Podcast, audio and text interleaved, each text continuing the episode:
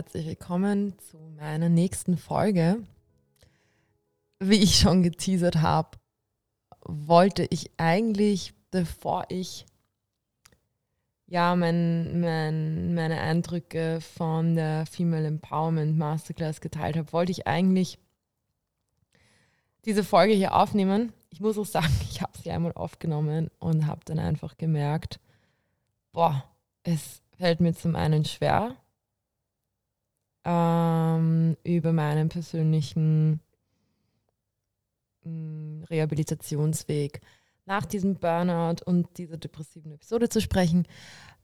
Aber ich weiß nicht, vielleicht war es auch einfach Tagesverfassung. Ähm, vielleicht lag es auch einfach daran, dass ich vor meiner Periode war und irgendwie besonders emotional und äh, ja, negativ vielleicht. Und irgendwie habe ich dann beschlossen, hey, eigentlich geht es mir doch jetzt eh ziemlich gut.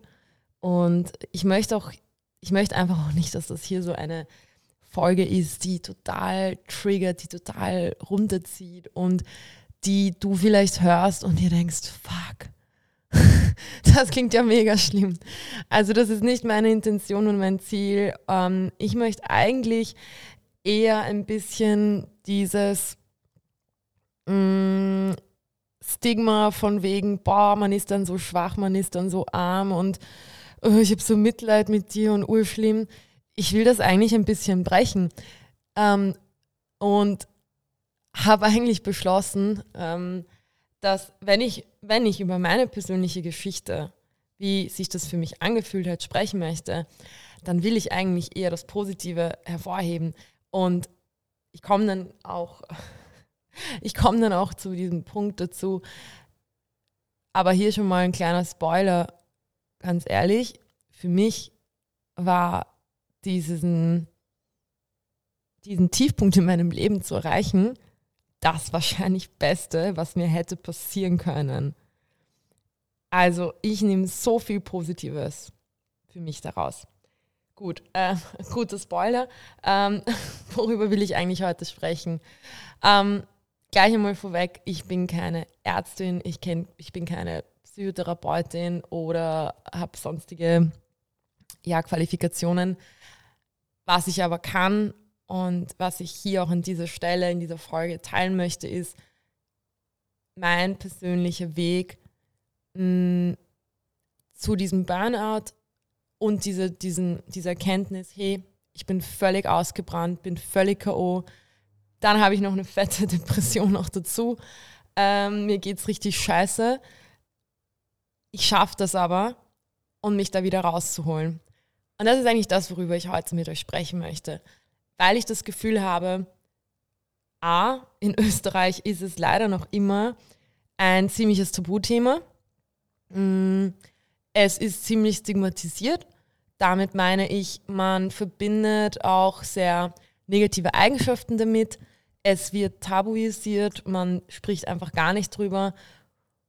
Und ich habe einfach das Gefühl gehabt, ähm, ich will das einfach brechen. Ich will einfach durch, indem ich meine Geschichte erzähle, dir euch vielleicht auch helfen, ähm, früh zu erkennen, dass gewisse Entscheidungen in unserem Leben einfach Konsequenzen auch mit sich ziehen und dass wir uns schon noch ähm, genauer mit auch unserer Vergangenheit beschäftigen müssen, mit Dingen, die in unserem Leben passiert sind, weil einfach ähm, ja das immer wieder nach hinten zu schieben, unter den Teppich zu kehren, ja, früher oder später kommen leider diese Sachen raus.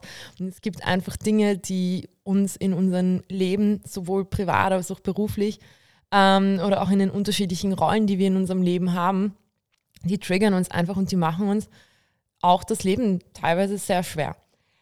Genau, und ähm, als ich das erste Mal diese Folge aufgenommen habe, habe ich so weit ausgeholt, zurück in meine Kindheit. Und ich habe jetzt einfach beschlossen, ich werde das vielleicht mm, in einem anderen, in einer anderen Folge, wenn es überhaupt interessant ist, thematisieren. Was mir aber trotzdem wichtig ist, ohne das Ganze ähm, komplett zu streichen, ist für mich, wenn wir über meinen persönlichen Weg hin zu dieser Depression und diesen, also dem Burnout und die mit dem gegangene Depression sprechen, dann ist für mich ein ganz, ganz wichtiger Part, warum mir, das, mir persönlich das passiert ist, liegen einfach sehr, sehr viele Antworten ähm, in meiner Kindheit, ähm, wie ich aufgewachsen bin, unter welchen Umständen, ähm, wie auch mein familiärer Hintergrund ist. Ich komme aus Bulgarien, meine Familie ist nach Österreich gezogen, einfach ähm, ja, mit dem Hintergrund, ähm, Bulgarien war damals kommunistisch. Ähm, man wollte, meine Familie, meine Oma wollte einfach frei sein, ja, in einem freien demokratischen Land leben und auch einfach ähm, ihren Kindern, ihrer Familie, damals war ich noch nicht auf der Welt, ähm, dieses Leben ermöglichen. Ähm, genau. Und das war für mich auch sehr spannend, als ich nämlich damals, ähm, ich komme dann eh auch langsam dazu, ich, also viele denken ja, dass wenn wir von Burnout sprechen, dann ist es halt, okay, logisch, Arbeit, überarbeitet, zu viel Stress, zu viel Druck. Viele verbinden ja sogar, das habe ich ähm, in der Reha oft gefunden oder keine Ahnung, die Therapeuten haben das dann auch oft gesagt, dass Burnout auch irgendwie gesellschaftlich hip ist, was ich völlig absurd finde. Ich kann aber nachvollziehen, woher das kommt, diese Sichtweise, weil einfach in einem, ja, in einer Gesellschaft, wo Leistungsdruck, kapitalistische Ideale und einfach ähm, Dinge besitzen, ähm, viel arbeiten, sehr verherrlicht wird. Natürlich macht das, ja, ich kann nachvollziehen, dass gewisse Menschen das vielleicht auch irgendwie so als ja, cool empfinden, oh, Burnout, uh, I'm so burned out, ich habe so viel gearbeitet. Ich sehe das eigentlich nicht so. Ich finde sogar, man muss ziemlich auch mit der Sprache aufpassen. Wie umgangssprachlich nutzt man das? Weil das fühlt sich alles andere als cool und leibend an. Es ist ehrlich gesagt ziemlich schlimm. Ähm, ja, deswegen ähm, ist mir das eben auch total wichtig. Ähm, ja. Aber zurück zu meinem Punkt, ich verliere schon wieder den Faden. Ich habe ja eigentlich gesprochen, genau, meine Vergangenheit, Kinder und so weiter. Also ich glaube, man kann nicht ähm, in eine Rehabilitation gehen und in diesen Heilungsweg gehen, ohne sich auch, bei mir war das eben total wichtig, auch die, die Kindheit anzuschauen, äh, diese ganzen Teenagerjahre und auch die jungen, junge Erwachsenenzeit, weil da einfach sehr, sehr viele Verhaltensmuster bei mir gelernt sind, ähm, wie auch mein Selbstwert ist, ähm, wie ich ähm, in gewissen Situationen auf Menschen reagiere, wie gut ich Nein sagen kann, wie gut ich mich abgrenzen kann. Also sehr viel von diesen Eigenschaften habe ich einfach in meiner Kindheit schon nicht gelernt. Ähm, um da einfach auch, um das Ganze auch ein bisschen greifbarer zu machen. Ähm, zum Beispiel, also ich bin, wie gesagt, ähm, äh, Familie kommt aus Bulgarien bin in Österreich geboren und aufgewachsen. Ich bin nicht bei meinen Eltern aufgewachsen, sondern bei meinen Großeltern, was auch nochmal ähm, war mir gar nicht so bewusst, aber eine ziemlich entscheidende Rolle spielt, weil ich dadurch schon ähm, ja irgendwo auch mit diesem Gefühl groß gewachsen bin oder aufgewachsen bin, hey, meine Eltern haben mich so ein bisschen abgegeben und die waren dann in Bulgarien und ich war halt in Wien bei meiner Oma, weil sie mir einfach auch weiterhin diese Möglichkeiten, vor allem ähm, der schulischen Bildung und Chancen für meine Zukunft ermöglichen wollten. Ähm, für mich war es als Kind total schlimm, weil ich einfach keine Mama hatte, keinen Papa hatte. Meine Eltern sind auch dazu auch geschieden. Ich habe es zwar sehr bei meinen Großeltern geliebt und meine Oma äh, und meine Opa sind sehr, sehr coole Großeltern. Vor allem damals, als ich ein Kind war, gewesen. Aber das schwingt natürlich mit und ähm, ja, hat mich einfach sehr, sehr geprägt. Und was auch noch dazu kam, ist, das heißt, da habe ich schon einmal dieses Gefühl immer gehabt, ich bin nicht genug, ich werde nicht genug geliebt. Ähm, auch wenn ich diese Liebe bekommen habe von meinen Großeltern, trotzdem hat es irgendwie, hat das immer mitgeschwungen bei mir. Das ist ein Thema, was mich bis, bis, bis jetzt, bis zu meinem Erwachsenenalter sehr, sehr stark begleitet. Ähm, und deswegen finde ich, macht es auch einfach Sinn, wirklich auch in diese Kindheit zurückzublicken und sich zu überlegen, wie bin ich eigentlich groß geworden? Wie hat sich das angefühlt? Was für Situationen haben mich in, meinem, in meiner Kindheit einfach sehr geprägt? Also das ist für mich so ein Thema, wo ich da schon sehr, sehr viel ähm, ja, Verhaltensweisen mitbekommen habe. Und ein anderes großes Thema bei mir war, was, was ich auch sehr, sehr stark ähm, in meiner Erwachsenenzeit jetzt ähm, mit, mit, mit, mittrage, ist einfach, ähm, ich hatte eine sehr, ich würde sagen, ich hatte sehr, sehr viele Konflikte in meiner Familie. Wie gesagt, auch durch dieses Thema mit geschiedenen Eltern, nicht bei meinen, meiner Mutter aufwachsend. Es war einfach ein kompliziertes Familienkonstrukt, sagen wir es einfach mal so. Kennen vielleicht auch einige. Ich glaube, es gibt kaum Familien, die einfach sind. Ähm, und das hat einfach bei mir dazu geführt, ich hatte immer das Gefühl, ich sitze zwischen ganz, ganz vielen Stühlen und ich muss ganz, ganz viele Erwartungen befriedigen. Und ich wollte, ich wollte einfach niemals dieser Auslöser sein für diese Konflikte. Ich habe mich aber ständig so gefühlt, als würde ich Streitereien, Diskussionen, Skandale in meiner Familie auslösen, weil es sehr oft um so Erziehungsthemen ging, Geld natürlich, wer bezahlt diesen Schulausflug, zahlt es der Vater, zahlt es die Mutter, zahlen es die Großeltern. Ich hatte sehr, sehr viele solche Themen und das hat einfach bei mir auch dazu geführt, dass ich einfach niemals meine Bedürfnisse äußern konnte. Also Extrembeispiel, es klingt jetzt vielleicht ein bisschen crazy, ich konnte nicht einmal als, weiß ich nicht, Achtjährige einen Saft beim, weiß ich nicht, beim Heurigen bestellen. Mein Opa hat mich dann echt so, jetzt sei nicht so, bestell doch zumindest dein Getränk. Ich war so, ich weiß nicht, ich habe einfach, ich wollte einfach nur, dass alle sich gern haben, Frieden herrscht und keine Konflikte. Und ich glaube, ich habe das einfach so stark verinnerlicht damals schon, ja, dass ich das, wie gesagt, bis in mein Erwachsenen und vor allem eben in mein Berufsleben mitgenommen habe. Es ist natürlich nicht so extrem wie damals, also daraus bin ich schon rausgewachsen. Aber es sind dann einfach so Situationen ähm, in einem beruflichen Kontext, wo ja, es werden ein, also es gibt einfach super viele Anforderungen. Wer macht das? Gut, ich kann natürlich oder konnte kaum Nein sagen, ähm, will einfach immer auch alle, dass alle happy sind und ich nicht irgendwie, ja, ähm, vielleicht Leute, Leute irritiere. Und das hat sich, das hat dann einfach auch bei mir oft, also ganz, ganz oft dazu geführt, dass ich einfach das nicht artikulieren konnte. Also das ist mal, würde ich sagen, so das zweite Thema bei mir, ähm, was sehr stark in der Kindheit verankert wird. Und das dritte Thema, was für mich wahnsinnig ähm, prägend auch war, was vielleicht auch im ersten Moment gar nicht so negativ klingt, dadurch, dass ich ähm, ja in so einer komplizierten Familiensituation groß geworden bin, habe ich in einem unglaublich jungen Alter, ich war immer wahnsinnig verträumt. Also es war ganz, sogar in der Schule haben dann die Lehrer und Lehrerinnen oft gesagt, ja, die, die Vicky, die ist so eine Träumerin, die ist immer mit ihren Gedanken ganz anders. Und ich habe aber immer, ich habe immer von so vielen Dingen in meinem Leben geträumt. Ich habe und jetzt checke ich manchmal auch so, ich habe das schon so sehr stark auch mir manifestiert, vorgestellt, ich will so und so leben, die und die Beziehungen haben, Freundschaften haben und so weiter.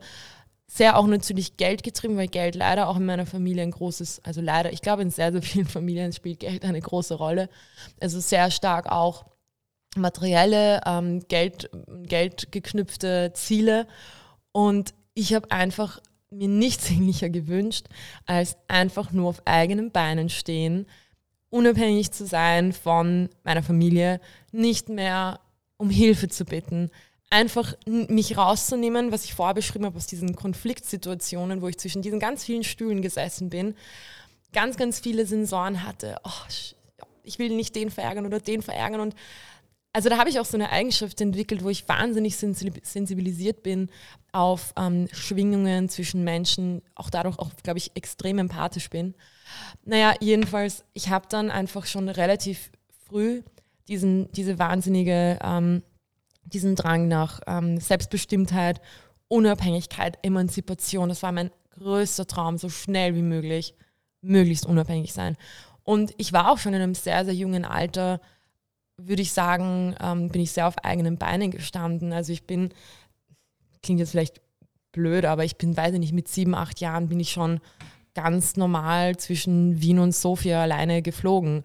Ähm, ich bin ähm, ich bin relativ früh auch von zu Hause ausgezogen. Also ich habe das erste Mal mit 16 habe ich dann alleine ähm, für eine Weile gelebt. Ähm, bin dann wieder mit meinem Bruder und mit meiner Mama zusammengezogen. Ähm, also meine Mutter hat eine Zeit lang dann auch mit uns in Wien gelebt. Ähm, und dann an meinem 18. Lebensjahr war für mich klar, aber auch für meine Mutter klar, ich war auch ein, ein bisschen schwieriges Kind, äh, vor, meiner, vor allem in meiner Teenagerzeit, dass ich jetzt so quasi raus muss. Und ähm, ich bin dann, ich bin dann ausgezogen. Ähm, in eine sehr kleine Wohnung, die meine Oma mir damals zur Verfügung gestellt hat. Das war eine, ähm, ja, das war auch für mich natürlich ein mega Privileg und wahnsinniges Glück. Aber ich habe halt die Wohnung nur bekommen, natürlich. Also ich habe dann keine weitere finanzielle Unterstützung bekommen. War auch noch in der Schule. Ich habe damals die Handelsakademie gemacht, die auch fünf Jahre geht. Das heißt, äh, man braucht ja auch noch mal ein Jahr länger für die Matura. Und dann war ich halt noch zwei Jahre vor der Matura, ähm, bin schön von zu Hause ausgezogen, hatte aber nicht wirklich finanzielle Mittel, außer in Österreich kriegt man ja die Familienbeihilfe. Ähm, Alimente von meinem Papa waren super niedrig. Und dann habe ich halt einfach angefangen, so neben der Schule auch zu arbeiten. Und irgendwie, das hat mich so früh, wollte ich einfach, wie gesagt, diese wahnsinnige Unabhängigkeit sein. Und was ich damals aber nicht gecheckt habe, oder nicht, ich, sorry, ich hole mir kurz nur hier einen Schluck von meinem äh, kalten Kakao. Hm. Es ist ein extrem heißer Tag heute in Wien. Sorry. Ähm,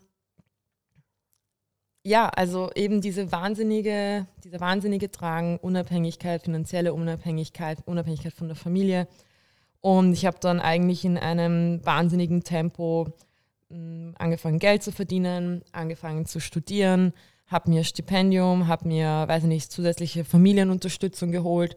Hatte ich damals auch ähm, aufgrund der familiären Situation zwischen meinem Vater und meiner Mutter Uh, und vor allem, also vor allem von meiner Vaterseite hatte ich dann sogar Anspruch drauf und habe dann einfach in einem Tempo, ja, in vier Jahren habe ich dann einfach studiert, ähm, Bachelor und Master gemacht, war im Ausland, habe nebenbei gearbeitet, bin zurück nach Wien, sofort äh, erster Job, dann weiß ich nicht, hat nicht so gepasst, nächster Job und ja, und habe dann einfach so durch meine ganzen 20er extrem wirklich zielorientiert. Ich habe, glaube ich, eh auch in der ersten Folge auch so angesprochen, so Laser-Focus. Ich wusste, ich will mit 30 dahin. Das habe ich einfach beinhart wirklich so durchgezogen. Ich, ich weiß nicht, ich habe das, wie gesagt, ich glaube, durch dieses Träumerische in meiner Kindheit habe ich das einfach so wahnsinnig klar vor Augen gehabt. Und ich habe das eigentlich alles auch so durchgezogen, was ich nur nicht bedacht habe oder woran ich einfach nicht gedacht habe, ist zum einen, hm, ich will auch da gar nicht jetzt irgendwie Mitleid oder was auch immer erzeugen. Ähm, das, das, das, das, das ist überhaupt nicht meine Intention mit dieser Aussage. Aber ich habe schon sehr viel, ähm, habe ich jetzt auch in der Therapie gelernt, ich habe schon sehr viel Ballast und sehr, sehr viel in meiner Kindheit erlebt, was ich immer nach hinten, ganz nach hinten ähm, in meinen Erinnerungen gepackt habe und sehr stark in die Zukunft und in das Hier und Jetzt und in meine Zukunft gerichtet gelebt habe. Und es hat wahnsinnig lange auch gut für mich funktioniert. Aber das Komische war, ähm, als ich dann 30 geworden bin und ich heute hat auch eine, eine Dame, ich war heute bei St. Charles und es war eine wahnsinnig nette Dame, die dort arbeitet und sie hat dann, äh, sie hat gemeint, sie beschäftigt sich auch sehr viel mit so Aromatherapie und Esoterik und hat dann auch zu mir gesagt, mit 30 ist das erste Mal, wo viele Menschen sich einfach mit ihrer Vergangenheit beschäftigen und dann anfangen alles zu überdenken. Und so ähnlich war es dann aber auch bei mir. Das Einzige war, ich glaube, meine ganzen Ressourcen ähm, waren zu dem Zeitpunkt einfach dann schon ziemlich aufgebraucht. Und was dazu kam, ähm, ich war auch in einem, oder ich bin noch immer in einem beruflichen Umfeld, also ich arbeite unter, ich arbeite eigentlich im Innovations- und Designbereich, Business Design Bereich, in, für eine Unternehmensberatung, bin da auch in einer Managerrolle und, ähm, und habe da schon noch relativ viel Verantwortung. Und ich, wo, ich wollte aber auch da unbedingt hin. Das heißt, ich habe auch in dem Moment, als ich in dieses Unternehmen gegangen bin, alles gegeben. Und es war halt auch einfach, oder es, oder es ist bei uns auch so eine Umgebung, Leistung, alle sind super schlau, alle sind wahnsinnig ambitioniert und engagiert. Ähm, man arbeitet nicht nur an einem Projekt, also wenn ihr Unternehmensberatung kennt, man hat dann immer so diese projektbasierte Arbeit, sondern man macht auch super viele Nebenaktivitäten. Also sei es jetzt, man engagiert sich für Recruiting oder für Employer Branding oder für irgendwelche spannenden neuen, weiß ich nicht, jetzt, äh, weiß ich nicht, Generative AI und welche Implikationen das hat auf unser, unser, unser, unser, unser Designerleben. Äh, keine Ahnung, also wir arbeiten dann immer an super vielen Themen neben unserer Projektarbeit. Und das fand ich persönlich immer damals wahnsinnig cool. Und ich bin, ich bin halt immer über, das, über diese Grenzen hinausgegangen und habe dann zusätzlich zu meinen Projekten nebenbei, weiß ich nicht, am Abend noch gearbeitet, am Wochenende. Es gab einfach gefühlt keine Grenzen.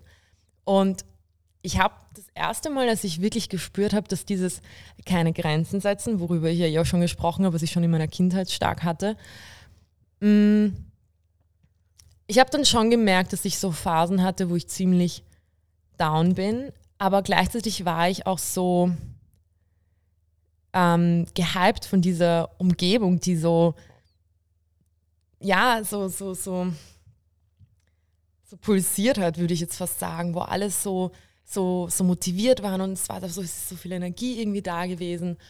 Und deswegen, also ich hatte zwar meine Downs, die habe ich aber dann relativ gut. Ähm, und da rede ich überhaupt nicht von Therapie oder sonstiges, sondern das Einzige, was ich damals gemacht habe, so quasi für mich ähm, als Selbstfürsorge war, ich habe immer Sport gemacht. Ähm, ich habe auch einen sportlichen Hintergrund. Ich war, ich war im Schwimmverein, als ich ähm, klein war. Also Sport war immer ein gutes Thema und ein gutes äh, Ventil für mich, um diesen Druck und Stress ähm, irgendwo rauszulassen. Das hat immer gut funktioniert. Und ansonsten halt Urlaube oder halt ähm, Freunde. Aber ich hatte jetzt auch nicht wahnsinnig Zeit für großartige Hobbys, ähm, neben jetzt Sport ähm, und halt Arbeit und Freunde. Ähm, und wo halt für mich aber das ziemlich ähm, dieses, dieses Hamsterrad nicht mehr funktioniert. Und ich nenne es jetzt auch bewusst Hamsterrad, weil für mich, ich finde, es ist wirklich, es ist wirklich, also ich finde, äh, in dem, in dem ich, also in diesem, in diesem Rad, in dem ich mich befunden habe, ich kann es einfach nur als, als so mit, mit dieser Metapher beschreiben. Ähm, der große Bruch für mich war dann, als die Pandemie angefangen hat, als wirklich einfach die Grenzen komplett verschwommen sind zwischen Arbeitsstart, Ende, Zuhause, Arbeitsort. Es gab einfach keine Grenzen mehr. Und es war einfach dann so eine, es war einfach so ein Druck, es war so eine Flut, es war so viel los. Ich weiß, dass einige, vielleicht die jetzt auch zuhören, ähm, in Kurzarbeit waren oder, weiß nicht, ähm, die Stunden reduzieren konnten ich habe mir damals so gewünscht, dass wir das auch können. Aber es war bei uns, also leider, ich meine, ich will mich auch, ich will, ich will mich auch nicht beschweren. Es, es war, wie gesagt, ich finde, es ist auch ein extremes Privileg, dass ähm, es, obwohl es viele Unternehmen es natürlich sehr schwer war, wir waren in einer privilegierten Situation, dass wir gerade deswegen auch super viel Arbeit hatten, weil es bei uns auch sehr stark um Digitalisierungsthemen geht, Innovationsthemen. Und ähm, deswegen hat man das bei uns einfach gar nicht gemerkt. Im Gegenteil, es war sogar viel mehr. Und da kam ich dann das erste Mal so richtig, richtig, richtig außer Atem. Also es war, ich, ich glaube, die Pandemie hat ja damals so circa im März in Österreich gestartet mit dem ersten Lockdown. Da ging es mir eigentlich noch gut.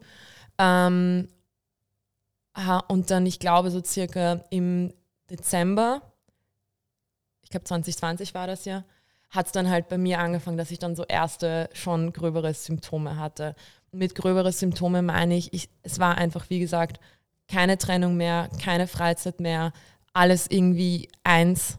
Die Zeit ist verschwommen, äh, vergangen wie nix. Ähm, und da habe ich das erste Mal dann gespürt, ich hatte erst, also wirklich starke körperliche Symptome. Ich hatte unglaubliche, also nicht erträgliche ähm, Nacken- und Rückenschmerzen. Also sowas habe ich wirklich nicht erlebt. Ich wusste nicht mehr, wie ich sitzen soll, wie ich liegen soll, wie ich schlafen soll, ob ich stehen soll, gehen soll oder einfach nur am Boden liegen soll. Also es war wirklich unerträglich. Da war ich dann das erste Mal auch dann bei, ähm, ähm, bei einem Orthopäden, der hat dann nichts gesehen, hat gemeint, es ist muskulär. Dann war ich bei der Physiotherapie. Sie hat, es war sogar eine, ähm, eine alte ähm, bekannte Freundin von mir, sie hat gemeint, sie hat das Gefühl, das ist einfach nur dieses ganz, ganz, ganz viele Sitzen und dieses Anspannen. Und ich habe das halt einfach so stark, wenn ich unter Stress bin dann zieht es mir den ganzen, also dann, dann, dann, dann, dann verkrampfe ich so und ziehe meine Schultern hoch. Und dadurch war einfach alles steinhart. Und da habe ich dann schon gemerkt, okay, klinge ich eigentlich nicht so schlimm, aber es fühlt sich schon sehr schmerzhaft an. Gut, dann habe ich dann hat sie gesagt, okay, mach vielleicht wirklich ein bisschen mehr so Yoga und Pilates und das war's schon. Gut, was habe ich gemacht? Ähm, in meinem Hamsterrad habe ich noch eine Sportroutine jeden Morgen eingebaut, bin noch früher aufgestanden, um mein Yoga zu machen, was mir eigentlich auch gut getan hat. Dadurch kam dann auch sehr stark meine ähm, Liebe zu Yoga, weil mich das wirklich gerettet hat. Ähm, diese Rückenschmerzen sind zwar weggegangen, aber ich habe eigentlich die Symptome bekämpft. Ich habe mich jetzt nicht, ich habe nichts an meinem Alltag und Arbeitsumfeld und so weiter verändert. Ich habe noch immer nicht Nein sagen können und es ist zu viel. Gut, dann war dieses Symptom behoben quasi. Gut, dann ging es weiter. Dann hatte ich die, das, die erst, das erste Mal eine, also wirklich eine ganz schlimme, aus jetziger Sicht, ich, damals konnte ich das gar nicht verstehen, eine wirklich schlimme Panikattacke, wo ich wirklich das Gefühl hatte, da habe ich mich mit einer Freundin im Park getroffen nach der Arbeit. Ich völlig überfordert mit der Gesamtsituation in der Arbeit, alles viel zu viel. To-Do-Liste, unmöglich, irgendwie hinterherzukommen oder diese E-Mails zu beantworten oder was auch immer. Ähm, und da habe ich einfach das Gefühl gehabt, ich kriege wie so einen Herzinfarkt, ich kriege keine Luft, ich kann nicht atmen, ich kann mich nicht bewegen. Wenn ich mich bewege, dann weiß ich nicht, dann, dann bleibt mein Herz stehen. Also das war wirklich ganz, ganz, ganz schräg. Mm, ich kann mich noch genau erinnern, ich, ich glaube, wir haben dann, also ich weiß noch genau, es war im Drasche-Park im vierten Bezirk und ich war einfach so, was passiert hier gerade mit mir? Was ist das? Ähm, irgendwie, ich hab, wir haben dann, glaube ich, gemeinsam so langsam geatmet, länger ausgeatmet. Irgendwie habe ich mich dann wieder beruhigt, aber da war schon das erste Mal, dass ich mir dachte, okay, das ist nicht normal. Ähm, ja, sollte ich vielleicht mir doch genauer anschauen. Und ab da gefühlt ging es dann immer weiter runter. Also da habe ich dann schon angefangen, jeden Tag gefühlt zu weinen nicht jetzt in der Arbeit, aber halt vor und danach. Ähm, ja, und war einfach wirklich mega K.O. Und ich habe dann einfach das Glück gehabt, zum einen hat ähm, mein, ähm, bei uns heißt das Counselor, aber ihr könnt es wie so eine Art Mentor verstehen, hat das, hat das dann relativ ähm, gut erkannt und einige andere ähm, Vorgesetzte von mir und genau, ich habe dann eine neue Möglichkeit bekommen, in eine andere Rolle reinzuschlüpfen. Und das hat mich dann ein bisschen aus dieser Situation rausgebracht. Ich, also ich habe ich hab dann dieses, dieses Thema und dieses Projekt ähm, ähm, verlassen, hinter mich gelassen, bin in einen neuen Bereich gegangen und es war dann so ein bisschen, ja, frischer Wind und wieder neuen Mut gefasst und das Kapitel ist jetzt mal vorbei. Jetzt geht's weiter. War, weiß nicht, zwei Wochen auf Urlaub, dann bin ich zurückgekommen, ähm, habe auch noch eine Beförderung bekommen und war boah, voller Tatendrang, jetzt geht's weiter. Habe mich aber äh, zu dem Zeitpunkt äh, nicht intensiv, würde ich sagen, damit beschäftigt, was da eigentlich passiert ist und wirklich reflektiert, hey, mir ging es da schon ziemlich dreckig. Ähm, und was ich jetzt rückwirkend an der Stelle schon einmal sagen mag, ist, unser Körper sendet uns schon sehr, sehr viele Signale, dass etwas gerade nicht okay ist. Also bei mir war es, wie gesagt, um das nochmal zusammenzufassen, in meinem Fall war es, ich hatte, das habe ich vorher gar nicht gesagt, ich habe seit, hätte nicht meiner Kindheit schon Magenprobleme gehabt. Ich hatte schon mit 18 Gastritis. Das war bei mir das Normalste auf der Welt, dass wenn ich nervös bin oder irgendwas, weiß ich nicht, irgendeine Deadline einsteht oder eine Präsentation, sofort Magenschmerzen. Das war schon mal etwas, das war für mich einfach normal. Dann hatte ich ähm, Akne, die sind da auch um die Zeit, als ich von der Panikattacke gesprochen habe, das war circa, ich glaube, im Jänner oder Februar, ähm, da habe ich dann auch ähm, einen extremen Akneausbruch bekommen, also wirklich so einen heftigen, dass ich hatte davor schon mal Akne, nachdem ich die Pille abgesetzt habe, da nochmal stressbedingt völliger Ausbruch. Ich habe so schlimm ausgeschaut, das war wirklich schlimm. Zum Glück war ich im Homeoffice ist eigentlich nicht lustig, aber ja, ich, irgendwie hilft das Lachen manchmal auch ähm, darüber hinweg. Naja, jedenfalls, äh, das heißt, dann hab, war ich auch noch medikamentös für äh, die Akne auf Ciscotan. Leute, also die, die das kennen von euch, äh, Ciscotan ist auch eine ziemlich arge Medikation mit ziemlichen Nebenwirkungen und einfach auch sau unangenehm, weil die ganze Haut wird, also die Haut wird halt mega trocken und reißt auf und ja, ist einfach unangenehm. Genau, also Haut, Magen, äh, diese Panikattacke, die ich danach zwar nicht in dem Ausmaß hatte, aber ich hatte schon immer wieder auch so, ich weiß nicht, ob das ähm, so eine Einbildung war, aber ich hatte schon sehr oft so, ich weiß nicht, ob das manche von euch kennen, aber auch so Herzstechen, wo dann auch meine, äh, der, der Hausarzt gemeint hat, das ist ähm, ja auch so stressbedingt, das bildet man sich so ein bisschen ein. Ja, also das hatte ich dann auch sehr stark und ansonsten halt diese, also von, der, von, meinem, von meiner Stimmung her vom, äh, war, war ich einfach extrem weinerlich, extrem müde, ja, einfach nicht gut drauf. Und ich habe auch dementsprechend müde und K.O. und antriebslos ähm, ausgeschaut und mich auch so verhalten. Und auch, was auch dazu kam, finde ich auch ein wichtiger Aspekt. Ich habe mich damals, gut, es war Pandemiezeit, es gab Lockdowns, aber ich habe trotzdem mich sehr, sehr stark auch ähm, sozial zurückgezogen. Also klassisch dieses Nicht-Antworten auf WhatsApp, mit Freunden nicht telefonieren, Familie nicht mehr anrufen, ähm, weil ich einfach so, also weil alles, was an zusätzlicher Kommunikation auf mich geprasselt ist, einfach für mich ich musste einfach abblocken. Ich konnte einfach nicht damit umgehen. Auch wenn es schöne Dinge sind, wie eben von Menschen, die ich liebe und die mir wichtig sind und Freunde. Ja, es war einfach damals einfach alles zu viel. Naja, ähm, und das wollte ich einfach nur nochmal sagen. Wir müssen einfach, deswegen auch dieses Thema mit Inner Muse und verbinden mit uns selbst. Unser Körper sagt uns eh rechtzeitig, hey, schau mal, das, das ist gerade nicht normal. Es geht mir, also mir, meinem Körper gerade nicht gut bitte schau ein bisschen besser auf mich oder uns. Ähm, aber ich habe das einfach nicht gesehen. Ich habe einfach dann, wie gesagt, Symptome behandelt, Siskutan, Yoga, wobei will ich jetzt auch nicht auf eine, auf eine Ebene setzen. Der Yoga ist natürlich auch äh, sehr, sehr, sehr viel gesünder und hat auch viele andere Vorteile. Aber ich habe mich einfach nicht mit diesem tieferen Ursprung und was sich da auf einer viel tieferen Ebene, Ebene verbirgt, beschäftigt, sondern ich habe einfach, wie gesagt, ähm, also das ist für mich noch etwas, was ich einfach an der Stelle ähm, hervorheben mag. Naja, und auf jeden Fall, ähm, ich springe jetzt ein paar Monate zurück. Also ich war dann im neuen Job, super cool, super aufregend.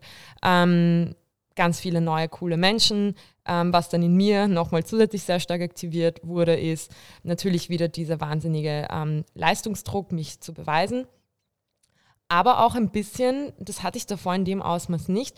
Ich glaube, weil es für mich auch ein sehr neues Umfeld war. Also ich war dann in einer ähm, Designwelt, ich habe sehr viel mit Visual Designern, mit Interaction Designern ähm, zusammengearbeitet und es war einfach für mich schon nochmal sehr neu. Ich fand es wahnsinnig cool, aber ich habe einfach das Gefühl gehabt, ich passe da, ich gehöre da nicht dazu. Das heißt, da kam noch für mich so eine neue Ebene, dass ich einfach dann, die, mein Selbstwert hat einfach sehr darunter gelitten obwohl das voll das war, was ich wollte und ich habe voll auch davon geträumt, in diesen Bereich bei uns zu gehen. Das war wirklich, das war wirklich ein Traum, als ich bei uns angefangen habe im Unternehmen. Schon in meinem ersten Jahr war das so, boah, das wäre unglaublich, wenn ich da hinkommen könnte. das habe ich damals geschafft, aber es hat mich irgendwie eingeschüchtert, was irgendwie verrückt ist. Ich weiß nicht, ob ihr solche Situationen kennt, wenn man manchmal so einen Traum erfüllt, dass es fast schon überfordernd ist und einschüchternd ist. Ähm, ja, und dann irgendwie bin ich dann wieder, also langsam wieder, war wieder auf einem, an, an einem Projekt und hat alles auch super gepasst. Aber es kamen dann einfach so viele neue Aspekte für mich dazu, wie gesagt, neues Umfeld, noch mehr dieser, dieser Druck von mir innen, mich zu beweisen. Dann kam auch ein sehr stark bei mir raus, ein sehr starker innerer Kritiker, du bist nicht gut genug, du passt hier nicht her, du musst dich jetzt extra beweisen, noch besser sein.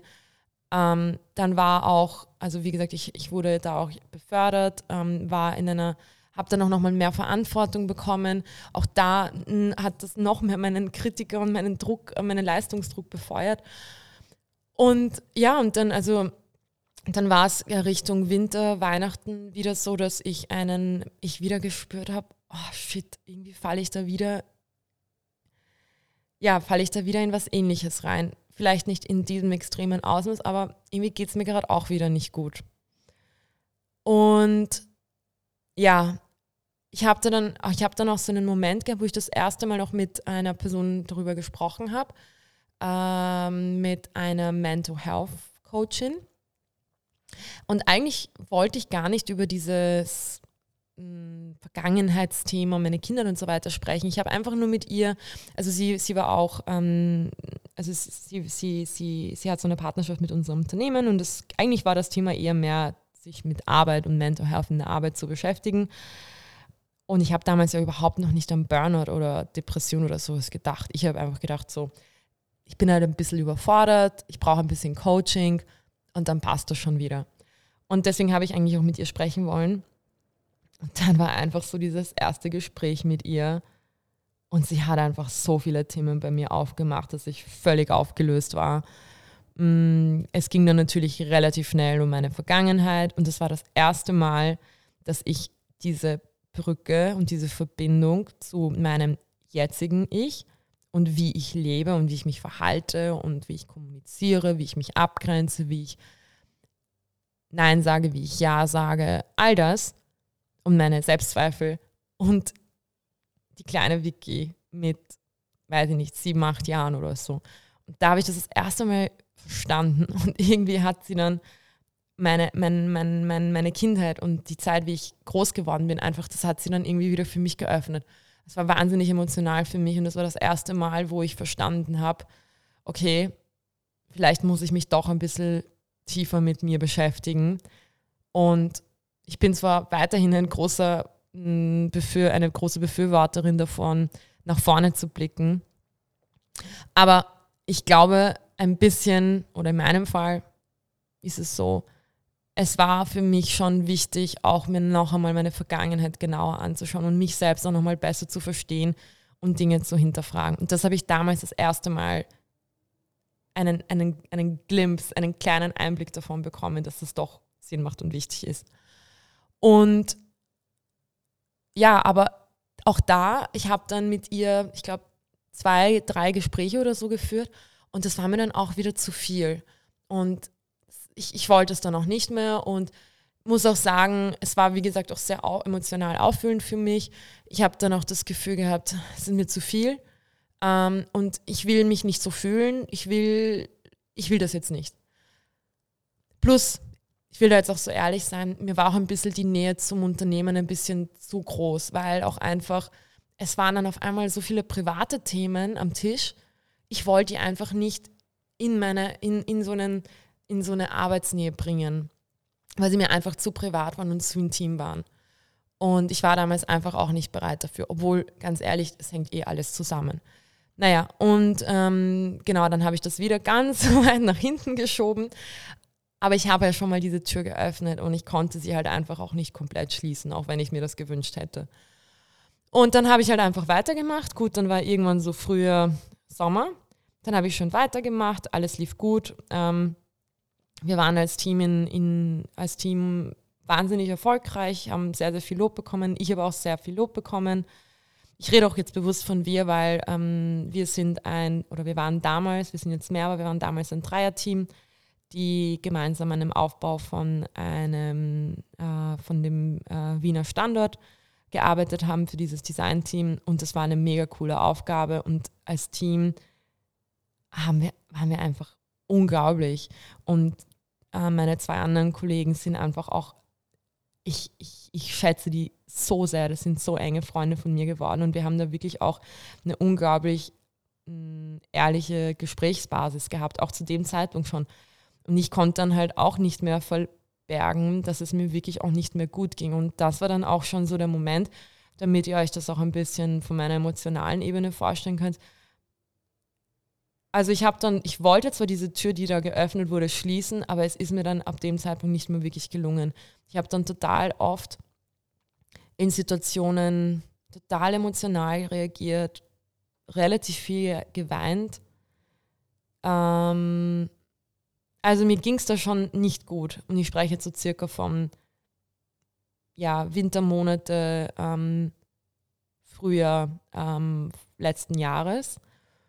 Und habe dann mein, Entschuldigung, mein, mein, jetzt habe ich voll auf das Mikrofon geschlagen. Aber vielleicht ist es auch einfach ein guter Moment, einen ähm, Schluck von meinem Kakao, der mittlerweile total wässrig ist, weil mein Eiswürfel geschmolzen ist, zu nehmen. Das mache ich jetzt einfach mal kurz. Ups.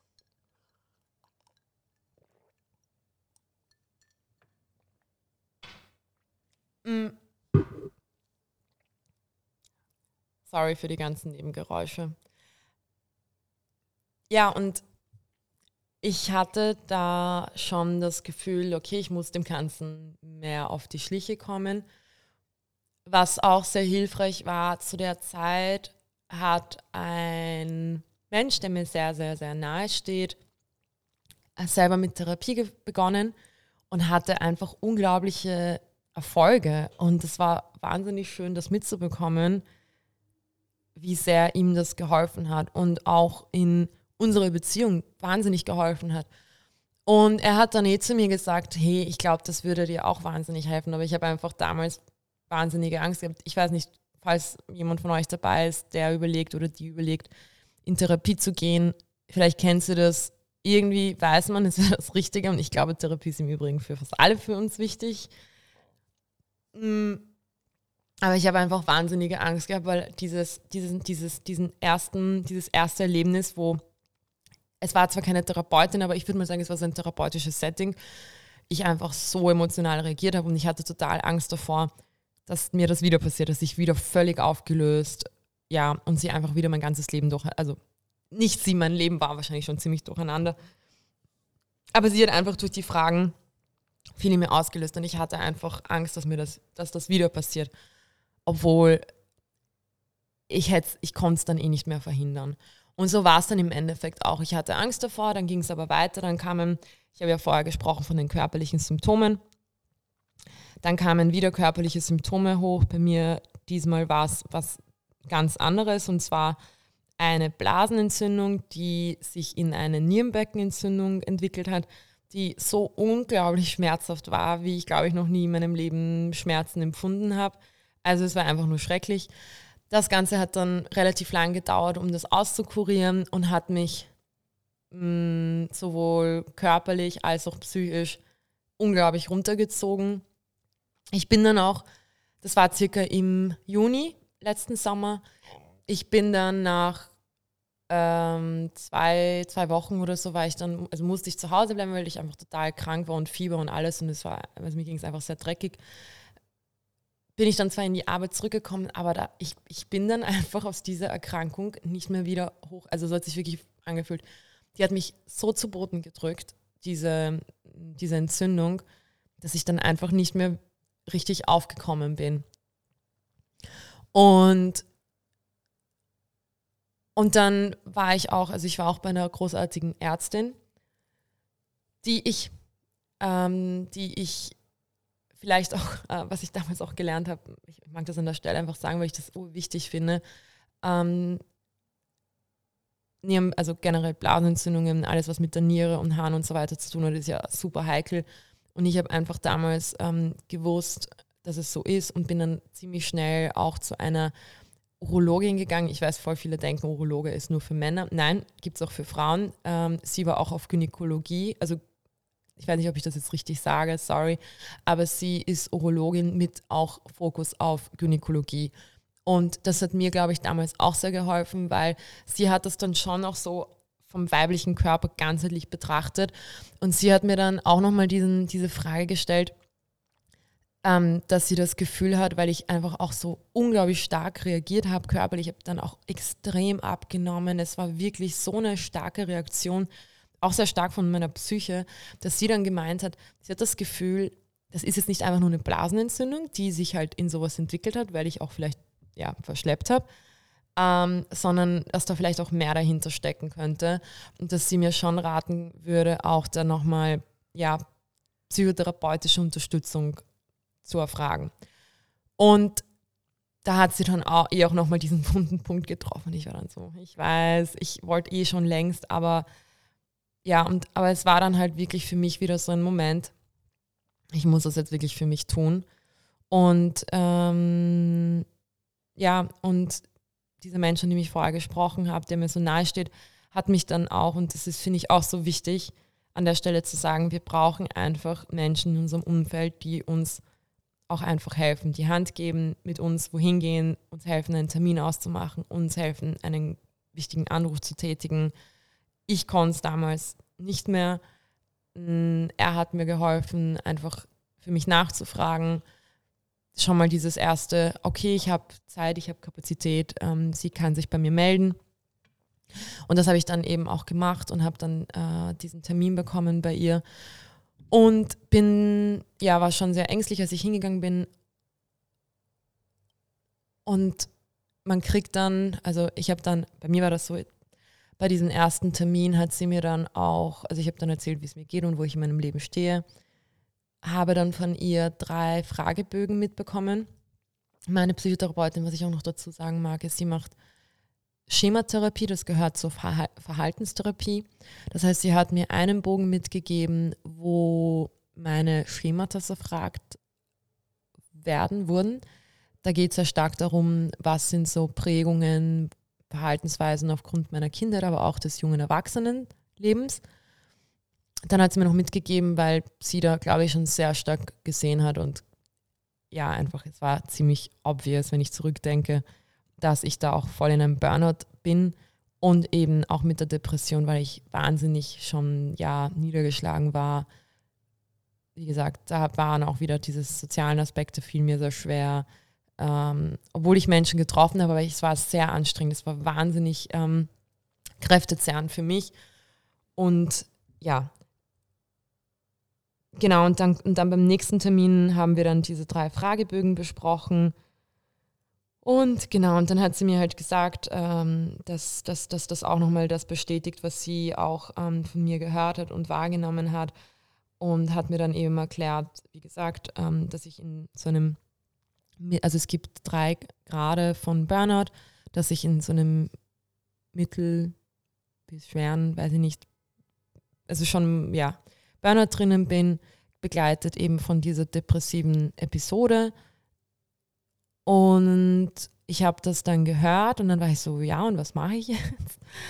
Und ähm, sie hat mir dann so einen möglichen Therapieweg aufgezeichnet, der erst einmal für mich gut klang.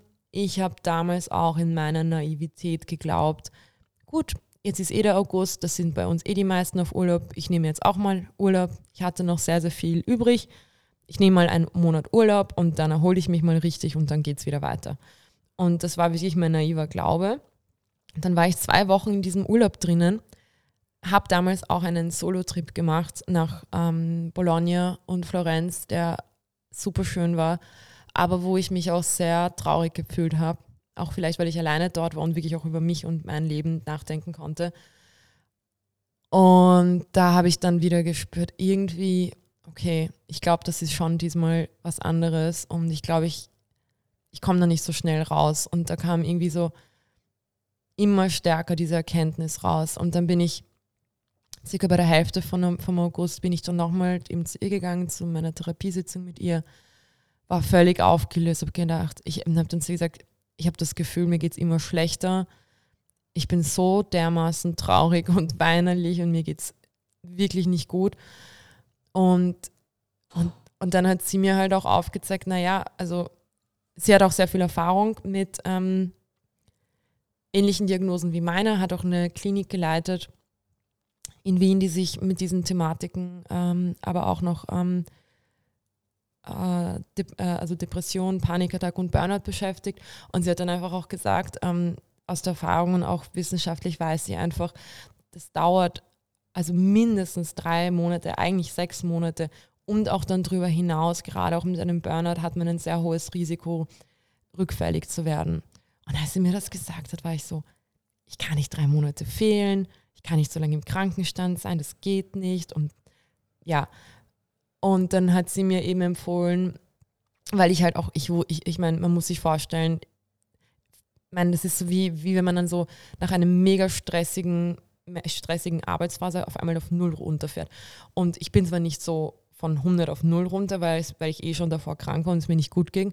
Aber ich war dann halt auf einmal zwar auf Urlaub, aber ich, ich wusste irgendwie nicht so wirklich, was ich da mit mir anfangen soll. Und vor allem, wenn ich drei Monate oder sechs Monate zu Hause bleiben soll, um mich zu regenerieren, was mache ich mit mir, was fange ich an? Ich, ich, ich wusste überhaupt nicht, was, was tue ich da.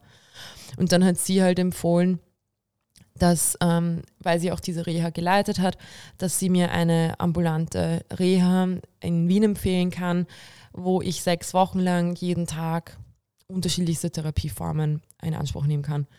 Und obwohl ich da ziemlich überfordert war mit ähm, diesem Ausblick, habe ich dann aber schon sehr klar, also sehr schnell das auch für mich erkannt, habe gesagt, ich glaube, das werde ich brauchen, weil ich glaube, ich werde mit mir alleine zu Hause völlig überfordert sein und ich kann da jetzt auch nicht, also erstmal im Krankenstand darf man leider auch nicht auf Urlaub fahren oder halt Wien oder Österreich, sogar Wien eigentlich nicht verlassen. Aber ähm, darüber hinaus auch, ich, ich, ich, wusste einfach nicht, was fange ich da, also wie mache ich das, wie, wie, wie, wie kann ich mich da jetzt auch aus, dieses, aus dieser Erkrankung heilen? Weil auch, muss man ehrlich sagen, für mich war Mental Health und Burnout und all diese Sachen, die sind ja schon medial präsent. Und ich habe es auch in der ersten Folge gesagt, es war auch für mich in meinem, in meinem Job präsent. Das war schon noch ein wichtiges Thema, vor allem auch in Zeiten der Pandemie. Aber es gab für mich trotzdem, es war für mich nicht klar, wie wenn ich jetzt zum Beispiel, weiß ich nicht, ähm, gynäkologische Probleme habe, dann weiß ich ganz genau, ah, okay, das sind die Fragen, die ich stelle, zu dem Arzt gehe ich und das und das und das und kann da relativ offen auch drüber sprechen. Bei dieser Diagnose wusste ich einfach nicht. Erst einmal war es mir super peinlich, drüber zu sprechen, sage ich ganz klar. Ich habe mich mega dafür geschämt. Ich hatte das Gefühl, ich bin eine völlige Versagerin. Ich komme von, weiß ich nicht, super High-Performer, Unternehmensberatung, super schick, keine Ahnung, und bin jetzt die mega Versagerin also so hat es sich wirklich damals, es klingt total schlimm, dass ich das jetzt so ausspreche, aber ich will da auch einfach super ehrlich sein, wie sich das angefühlt hat. Hatte irrsinnige Angst davor, das ähm, zu kommunizieren, hatte irrsinnige Bammel, was sagen meine Kollegen, was sagen meine Chefs, was sagt meine Familie. Ich habe meiner Familie, meinem, ich habe es meiner Familie erst nach einem Monat oder länger gesagt. Ich habe es einfach verheimlicht, weil ich so Angst davor hatte, was sie jetzt denken werden von mir. Und das das ist eigentlich auch schon mal super erschreckend. Ja. Lass ich jetzt einfach mal so stehen. Ähm, naja, ähm, auf jeden Fall, ja.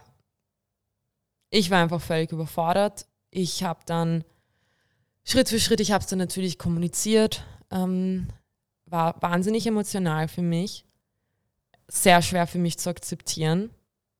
Mm, ich war lange in einer Phase des einfach nicht wahrhaben wollens und gleichzeitig irrsinniger Selbstmitleid mit mir selbst. Habe super viel geweint.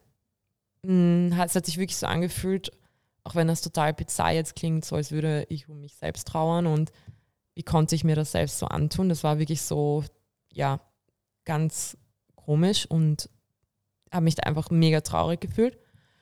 Ähm, ja, und dann irgendwie so einen Monat später oder so, es war dann, glaube ich, schon September, hatte ich dann so das Gefühl, so langsam, ich, ich ziehe ein bisschen so eine Kraft raus. Also ich erkenne dann so, ich habe dann so langsam angefangen zu erkennen, ich habe dann angefangen auch darüber zu sprechen mehr, es fiel mir dann leichter. Ich habe am Anfang zwar fast jedes Mal, wenn ich darüber angefangen habe zu reden und was bei mir jetzt los ist, ähm, zum Weinen angefangen, aber ich habe das Gefühl gehabt, je öfter ich gesprochen habe darüber, desto eher konnte ich es verarbeiten und für mich auch ein Stück weit akzeptieren. deswegen habe ich dann relativ schnell von diesem, was ich vorher gesagt habe, es ist so eine Schwäche und keine Ahnung, ähm, wahnsinnige Scham darüber auch nur, weiß nicht, meiner Familie zu erzählen und auch was denken die in der Arbeit von mir, zu, hey, vielleicht kann ich daraus wirklich auch eine, ja, eine Stärke für mich entwickeln. Vielleicht kann ich auch einfach diese Zeit nutzen, um vieles, was ich einfach so lange Zeit verdrängt habe, mich auch mal intensiv damit zu beschäftigen, weil es hat schon einen Grund, warum mein Körper und mein, meine Psyche so reagiert haben. Also es waren halt all diese Entscheidungen, die ich im Laufe meines Lebens getroffen habe. Manche natürlich fremdbestimmt, andere aber natürlich auch sehr bewusst getroffen. Und ja, und genau, ich habe dann halt eben meine Rehabilitation gestartet. Ich war dann am Anfang viel zu Hause, habe viel gelesen, habe mich viel mit mir selbst beschäftigt, habe dann Schritt für Schritt auch mit vielen Freunden gesprochen. Ähm, mir war es auch wichtig, das zu teilen. Habe dann auch langsam mit meiner Familie angefangen, darüber zu sprechen. Habe dann auch sehr viele intensive Gespräche mit meiner Mutter geführt. Ähm, bin weiterhin zur Therapie gegangen und habe im Endeffekt darauf gewartet, ähm, in der Reha den Platz zu bekommen und dass, äh, dass die Reha eben startet. Dazu wollte ich noch sagen, man hat relativ lange Wartezeiten in Österreich für von der Pensionsversicherung gezahlte Reha-Plätze. Ich habe damals angegeben, dass ich auch bereit bin einzuspringen, wenn jemand spontan ausfällt oder einen äh, Reha-Abbruch macht. Das heißt, das war auch, das hat bedeutet, dass sie mich auch ja, von heute auf morgen im Endeffekt anrufen können. Und das ist dann bei mir auch so gewesen, weil ich das angegeben habe. Ich wurde dann am Freitag angerufen, dass ich am Montag starten soll. Und das war aber dann schon relativ spät, das war ich glaube im Oktober oder so, oder Oktober, ich glaube es war Oktober, November. Und genau, und dann hat die Reha gestartet und die Reha ist für mich echt nochmal ein eigenes Thema. Ähm, was ich vorweg aber sagen mag, ist, das war wirklich etwas, das war das Schwierigste, was ich in meinem Leben gemacht habe. Also ich war in einer, ich war im BBRZ, Leopoldau, könnt ihr gerne googeln. Ähm, das BBRZ Leopoldau ist eine ambulante, ich glaube auch eine, es gibt sogar eine berufsbegleitende Reha für psychische Gesundheit. Also es ist schon eine medizinische Einrichtung. Ähm, ich habe das Ganze ambulant gemacht, das bedeutet, ich bin jeden Tag in die Reha gefahren und hatte unterschiedliche Therapieformen. Zu den Therapieformen gehören dort, dass es Gruppentherapie gab, zweimal die Woche für jeweils drei Stunden, Einzeltherapie, Physiotherapie, ähm, es gab ähm, Kunsttherapie, es gab ja, es gab auch Unterstützung von Sozialarbeiterinnen, was ich unglaublich fand, die dir wirklich geholfen haben, auch je nach Thema, weiß ich nicht, Menschen, die auch in der Arbeitslosigkeit waren oder weiß ich nicht, Schwierigkeiten mit dem Arbeitgeber. Also die haben auch unglaublich, unglaublich äh, Beratungsleistung gemacht. Dann war auch ähm, Psychiaterinnen waren da, die dich auch medizinisch betreut haben. Und, ähm, und ich glaube auch Krankenpflegerinnen. Also es war insgesamt von den Menschen, die dort uns betreut haben, unglaublich. Also wirklich, es war unglaublich. Von den Patientinnen, die dort waren, war es sehr, sehr bunt gemischt. Es war eine, ähm, ein Querschnitt der Gesellschaft. Es war sehr interessant für mich. Es war auch sehr, sehr schwer. Ich habe wahnsinnige Verbindungen knüpfen können, dadurch, dass man auch einfach in so einer Reha sehr, sehr offen ist, wie ihr euch vorstellen könnt. Man erzählt wirklich sein Leben. Ähm, dein Herz ist einfach offen. Du erzählst im besten Fall alles auch nur Dank, aber ich kann so wirklich davon profitieren. Aber ja, insgesamt, ich glaube, das ist echt auch nochmal eine separate Folge, aber die Reha war wirklich das Schwierigste, was ich in meinem Leben gemacht habe, gleichzeitig aber auch das, was mich, glaube ich, wo ich am meisten über mich selbst gelernt habe und reflektiert habe. Ähm, ja, und als die Reha vorbei war, ich dachte am Anfang, die Reha wird mir super viel, weiß nicht, ich werde da super viel Energie tanken. Ich war danach echt völlig K.O., weil die Arbeit ja auch an mir selbst oder an einem selbst ist ja auch wahnsinnig kräftezehrend. Genau, und dann war dann eh schon Weihnachten. Und was ich, mit der, was ich in der Reha mit, ähm, mit, mit der Sozialarbeiterin auch be besprochen habe, war, weil ich ja auch äh, noch in einem Angestelltenverhältnis war, haben sie, hat sie mir empfohlen, auf jeden Fall eine Wiedereingliederungsteilzeit in Anspruch zu nehmen, meinen Arbeitgeber zu fragen, ob das grundsätzlich möglich ist. Bedeutet, dass man mit dem Arbeitgeber eine Vereinbarung macht, die einem einfach den Einstieg wieder leichter macht. Ich war dann in, in, in Summe ja auch sechs Wochen, äh, sech, nicht sechs Wochen, sechs Monate im, im Krankenstand. Also eigentlich eine ziemlich lange Zeit und für mich wäre es wirklich unvorstellbar gewesen, Vollzeit zurückzukommen. Ich war, also ich bin dann mit 20 Stunden, ich bin noch immer mit 20 Stunden zurück. Und selbst das, ich kann mich genau erinnern, die ersten paar Wochen war es wahnsinnig schwer. Und ja, also so war das dann. Ich habe dann, wie gesagt, nach dieser Reha war dann Weihnachten. Ich war dann schon noch sehr müde. Ich habe mich dann um diese Wiedereingliederungsvereinbarung gekümmert und mir war noch wichtig, auch bevor ich zurückkomme, auch noch einen richtigen Urlaub zu machen. Ähm, ich habe das Gefühl damals gehabt, dass ich schon sehr, sehr viel verarbeitet habe und verstanden habe. Aber ich habe einfach schon noch gespürt, da ist so viel noch, ähm, womit ich mich beschäftigen muss. Vor allem auch in einem Arbeitskontext, weil ich erkenne und ich kenne jetzt sehr viele Trigger und Ursachen, aber um wirklich mein Verhalten zu verändern und nicht auf gewisse Situationen auf diese gelernte Art und Weise zu reagieren. Das muss man immer und immer und immer wieder machen. Und deswegen war für mich auch diese Wiedereingliederung so wichtig, um einfach auf mein, an, bei meinem Arbeitsplatz, in meinem äh, echten, realen Arbeitsumfeld, das alles auch zu verinnerlichen und zu praktizieren. Genau, und ich war dann eben noch ähm, auf Urlaub, bin dann zurückgekommen, äh, war super aufgeregt, wie ich aufgenommen werde. Habe damals auch ähm, gar nichts, also beruflich kannten meine, mein engstes Arbeitsumfeld, wusste, was los ist, die anderen nicht. Ich glaube, da gab es auch wahrscheinlich viele Spekulationen. Ich habe dann, ich dann sehr offen drüber gesprochen, bin da sehr offen damit umgegangen. Und ich habe auch das Gefühl, dass das auch der richtige Weg für mich war und weiterhin ist, weil ich dadurch einfach überhaupt kein Problem damit habe und ich lerne es immer mehr, davon zu sprechen. Und ich höre einfach von so vielen Seiten, und das ist ja auch der Grund, warum ich diesen Podcast machen wollte, dass einfach wir müssen darüber sprechen und es muss okay sein. Und es muss auch gar nicht so was Extremes sein, wie jetzt das, was ich jetzt gerade hier teile. Aber es muss einfach okay sein, seine vulnerable Seite, seine Struggles, ähm,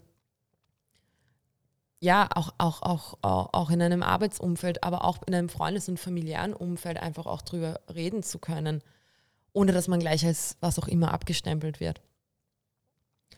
Ja, ähm, wo stehe ich jetzt? Ich bin jetzt circa fünf Monate in der Wiedereingliederung. Es ist jetzt fast, fast ein Jahr her. Ähm, und ich muss sagen, ich habe es am Anfang, äh, anfangs als Spoiler formuliert, das war wirklich ohne Spaß, das war wirklich das Beste, was mir hätte passieren können. Ich habe das Gefühl, dass ich viel mehr die Frau bin, der Mensch bin, die ich in Wahrheit bin und die ich auch immer sein wollte.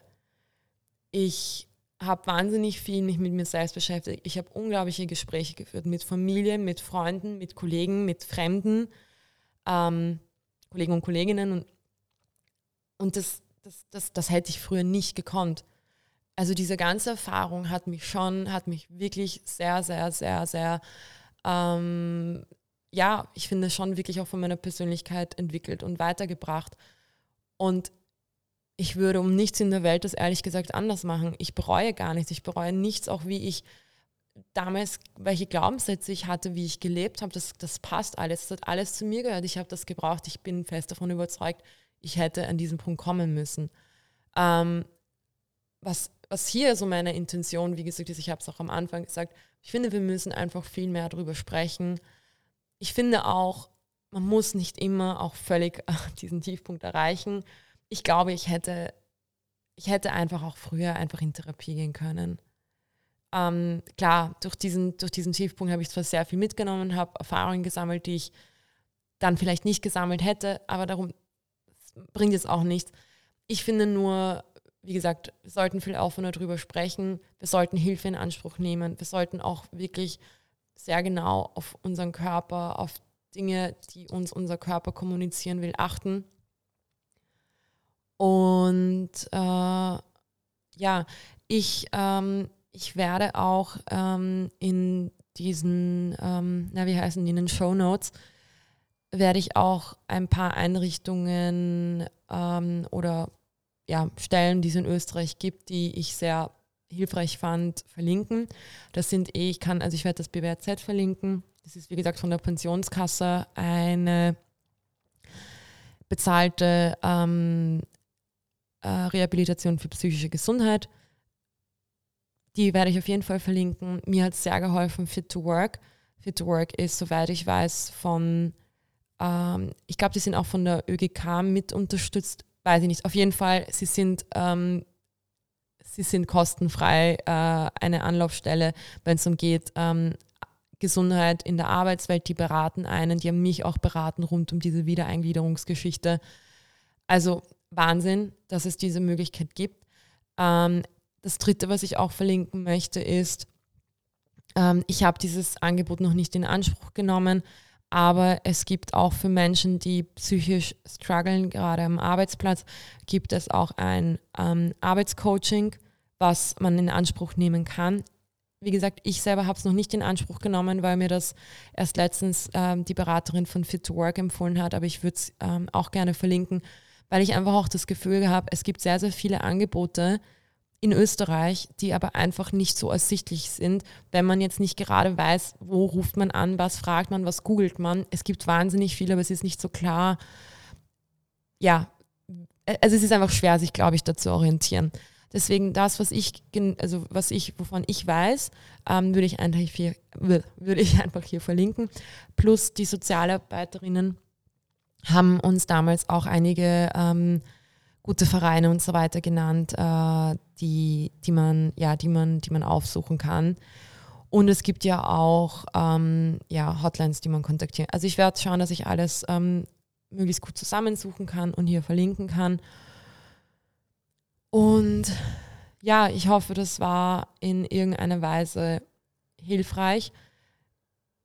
Was ich gerne auch noch in, in den nächsten Folgen auch aufgreifen mag, Themen, die mir sehr wichtig sind, sind eben in meinem Fall eben dieses, ja, wie man aufgewachsen ist, Migrationshintergrund in Österreich, ähm, osteuropäischen Hintergrund, ist für mich ein Thema, was mir sehr wichtig ist, was, wo ich da auch noch so ein bisschen, was ich so denke und was so meine Erfahrungen sind und womit ich auch aufgewachsen bin. Darüber würde ich auch gerne sprechen, weil ich das Gefühl habe, dass das auch viele, ja, viele auch so erleben ähm, und es gefühlt einfach auch nicht ähm, ausreichend besprochen wird. Und ich würde auch gerne, ich weiß nicht, ob ich es, wie bald ich es mache, aber ich würde auch gerne einmal über diesen, diese Reha sprechen, weil das schon eine sehr spezielle Erfahrung ist. Und ich könnte mir vorstellen, dass es einfach, weiß ich nicht, für Menschen da draußen auch hilfreich ist. Ich habe damals viel gegoogelt, ich habe kaum Infos bekommen, ich wusste überhaupt nicht, was mich erwartet. Ähm, und war eigentlich ziemlich überrumpelt und ich würde einfach gerne über meine Erfahrung dazu auch mal sprechen. Genau. Und äh, ja, ich habe ein paar andere Sachen geplant. Ähm, da würde ich mich aber einfach äh, in den nächsten Tagen, Wochen melden. Ja, ich hoffe, dass das, dass, ja, dass das interessant war und spannend war. Und ich kann einfach nur noch mal betonen, es ist so wichtig, dass wir auf uns schauen. Es ist so wichtig, dass wir äh, unsere Gesundheit priorisieren. Ja, und einfach wirklich noch einmal offen und ehrlich unsere Gefühle teilen und auch einfach als Gesellschaft, glaube ich, noch einmal viel näher rücken. Es, ist, es prasselt gerade so viel auf uns ein, gefühlt die letzten Jahre. Ähm, ich glaube, wir müssen alle viel stärker füreinander da sein. Ich, ich, ich höre oft, dass ganz, ganz viele sich total einsam und isoliert fühlen obwohl das so viel, man auch von so vielen Menschen umgeben ist, aber irgendwie ist man dann doch in einem Raum, aber doch irgendwie so distanziert. Und das würde ich mir wünschen, wenn, wenn, wenn, wenn ich hier vielleicht motivieren kann und ermutigen kann, dass wir da ja einfach diese Offenheit und dieses Füreinander-Dasein ähm, ins mehr zu Herzen nehmen. In diesem Sinne wünsche ich einen unglaublich schönen Nachmittag und ich würde mich freuen, wenn ihr mir ja, Feedback, Kommentare schreibt. Es hat mich mega gefreut, auch bei der ersten Folge, die Nachrichten, die ihr mir geschickt habt. Großes Dank auch an dieser Stelle. Ja, und habt eine tolle Zeit, schaut auf euch und genießt den Sommer. Baba, ciao.